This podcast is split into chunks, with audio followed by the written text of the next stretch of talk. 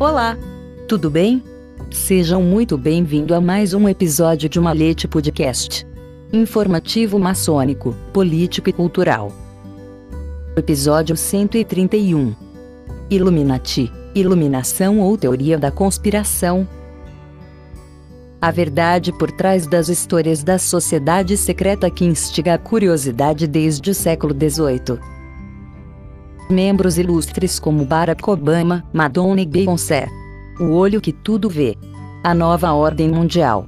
Participação em eventos globais históricos.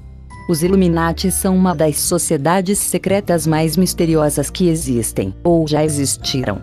A ordem mexe com o imaginário popular, desperta a curiosidade das pessoas e segue sendo alvo de muitas polêmicas.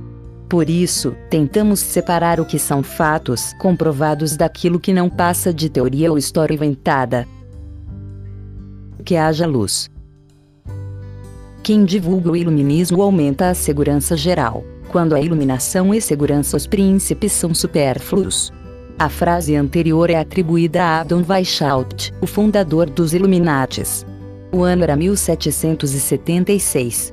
O lugar, o sul da Alemanha, mais especificamente na cidade de Ingolstadt, localizada no estado da Baviera. Weishaupt foi educado por jesuítas, era filósofo, professor de direito em uma universidade local e dizem que já foi membro da maçonaria. Ele ambicionava que esse grupo secreto que estava fundando pudesse unir e organizar Rosacruzes, maçons, esotéricos, clérigos e outros para articular uma força única, mais poderosa que todas elas separadamente. Os princípios base dessa união seriam a reforma moral e social. Tal organização teria a função de apontar as mudanças políticos sociais mais importantes para a evolução da sociedade. Adam tinha o treinamento e a perspicácia daqueles membros católicos que se infiltram em todos os setores nobreza, educação, finanças, entre outros. Os nossos membros, os Illuminates, procuravam obter cargos junto a essas categorias, o que resultou em benefício próprio. O contato com os Illuminates daquela época teve como consequência um grande desenvolvimento para diversos segmentos sociais, políticos e acadêmicos, diz o personagem membro da Ordem, no livro Sociedades Secretas, de Sérgio Pereira Couto. Os primeiros membros, recrutados por Adam, foram cinco alunos da instituição na qual ele lecionava. No início, o propósito maior era questionar o catolicismo e todo o arcabouço da Igreja, para, assim, redefinir a crença e a ideologia das pessoas de acordo com ideias iluministas. Para fazer parte dessa missão, Spartacus, alcunha adotada por Weishaupt, exigia a obediência à ordem, que era dividida em categorias. O fato é que a sociedade se fortaleceu e acumulou um grande número de membros, cerca de 3 mil, muitos deles em posições sociais privilegiadas.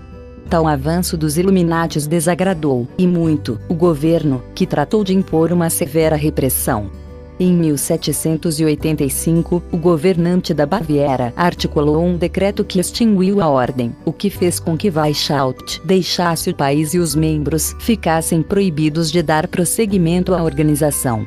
Para muitos, esse é o fim dos Illuminates, mas, para outros, a partir desse momento, eles apenas passaram à clandestinidade. O mistério tem início. Segundo o personagem membro Illuminati do livro Sociedades Secretas, a partir da extinção da ordem em suas formas iniciais, houve uma expansão mundial. Diversos membros banidos da Baviera espalharam-se pela Europa e pela América, de certa forma, difundindo nossos conceitos. Hoje, várias organizações seguem os princípios iluministas, mesmo que não usem a alcunha Illuminati. É claro que a expansão verdadeira e muito recente só ocorreu entre os anos 2000 e 2004, afirma. As teorias da conspiração acreditam que os Illuminates participaram de diversos momentos da nossa história e estão infiltrados na sociedade. As figuras já citadas de Barack Obama, Madonna e Beyoncé e outras como Rihanna, Angelina Jolie, Winston Churchill e George W. Bush também são apontadas como membros da ordem. Episódios como 11 de setembro, o assassinato de John Kennedy, a Revolução Francesa, as guerras mundiais e até o naufrágio do Titanic tiveram participação decisiva dos Illuminates, segundo as teorias da conspiração. De acordo com as mesmas, o grande objetivo desse grupo secreto é instaurar a nova ordem mundial, por meio, principalmente, da manipulação do sistema de banco central. Os símbolos certos códigos e sinais foram criados para a identificação e uma melhor comunicação dos Illuminates. Mas, assim como percebemos, essa sociedade secreta é alvo de muitas especulações.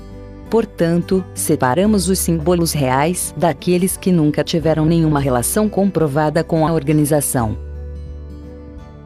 Coruja. Frequentemente, o animal é utilizado para simbolizar sabedoria e conhecimento. Os Illuminati se consideram seres sábios, iluminados.